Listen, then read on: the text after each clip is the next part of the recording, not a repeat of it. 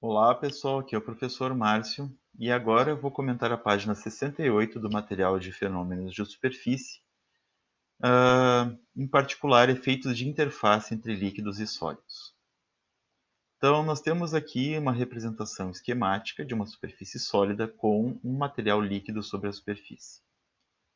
Dependendo da interação entre a superfície líquida e sólida, esse material pode se espalhar mais ou se espalhar menos.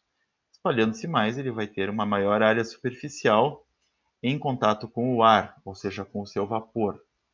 Se ele se espalhar menos, ele vai ter é, uma menor área superficial, né? e isso vai se refletir no ângulo de contato, que é medido é, com relação à superfície plana, horizontal e a vertical. Então, se ele tiver um pequeno ângulo de contato, ele está molhando bastante a superfície. Se ele tiver um grande ângulo de contato, ele está molhando pouco a superfície.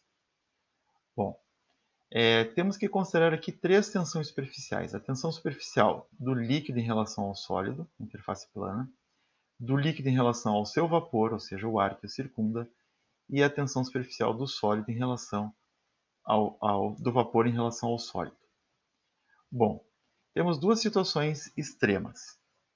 A primeira situação é a situação em que o líquido quase não toca a superfície, ele não tem uma boa interação com a superfície, ele toca ela o mínimo possível. Então, o ângulo de contato será praticamente 180 graus. O caso limite é uma única molécula tocar a superfície, o que é uma coisa irreal, e aí ele terá um ângulo de 180 graus com relação à superfície. A outra situação extrema é o líquido se espalhando totalmente sobre a superfície, formando um monofilme, uma monocamada. E aí o ângulo de contato seria idealmente zero. Na prática não acontece ângulo zero, mas valores muito próximos disso. Bom, o caso limite de θ, ângulo de contato 180 graus, acontece quando é, a tensão superficial, ou seja, a tendência do líquido em relação ao vapor se espalhar, é muito maior do que a tensão superficial do vapor em relação ao sólido e do líquido em relação ao sólido se espalhar. Então, é, o líquido ele aumenta a sua área superficial em relação ao seu vapor de maneira muito mais fácil do que em relação à superfície sólida. Então, ele não toca a superfície sólida e vai ficar com a maior parte possível de material exposto ao ar. O outro caso limite é o ângulo θ, o ângulo de contato, ser igual a zero.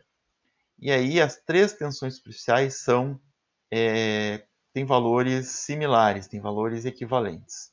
A tensão superficial líquido-vapor e a tensão superficial líquido-sólido e a tensão superficial sólido-vapor são com valores comparáveis. Então a gotícula vai se espalhar tão facilmente sobre a superfície sólida quanto em relação ao ar que a circunda.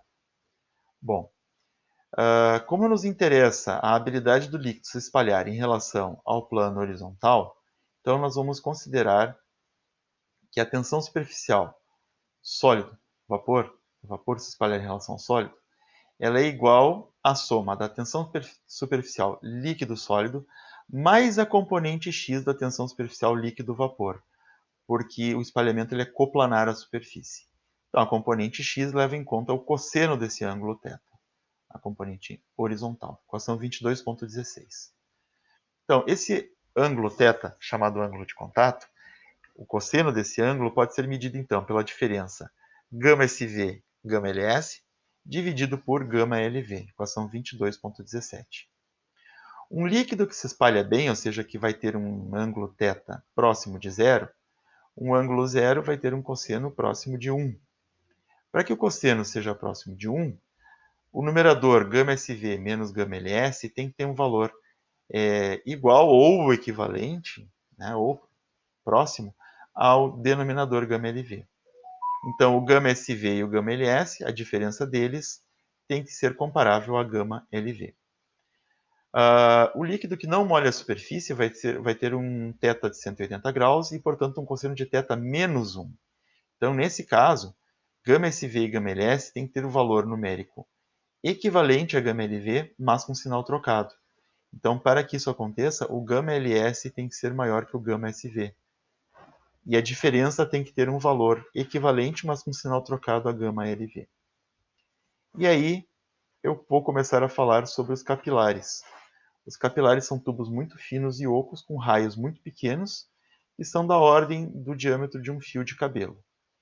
Então, pode acontecer é, que um tubo desses mergulhado em um líquido, o líquido ascenda acima do nível de líquido fora do tubo. Ou pode ser também que ele descenda, ele caia para um nível abaixo do líquido fora do tubo. Então temos algumas coisas a considerar. A altura H, que é a altura de ascensão ou de depressão capilar. O raio R maiúsculo do tubo. O ângulo de contato, que é o ângulo que a superfície curva faz com as paredes do tubo. E a distância R minúsculo, né, que, é, que é o raio da circunferência incompleta que se forma, mas se fosse uma circunferência completa, ela teria um raio R. Nós sabemos que a diferença de pressão é 2 gama sobre o raio R minúsculo, que é o raio da circunferência. Mas nós não sabemos medir o raio da circunferência, nós sabemos medir o ângulo do tubo. Então, nós vamos também considerar que a coluna líquida que se forma, nós sabemos a pressão hidrostática dela, que é igual a ρ, densidade, vezes g, aceleração da gravidade, vezes h. Então vamos igualar o ρgh com o 2 gama sobre r. E a altura de ascensão ou depressão capilar será dada por 2, 2 gama, duas vezes a tensão superficial, sobre ρ vezes g vezes r. Eu vou comentar isso no próximo material.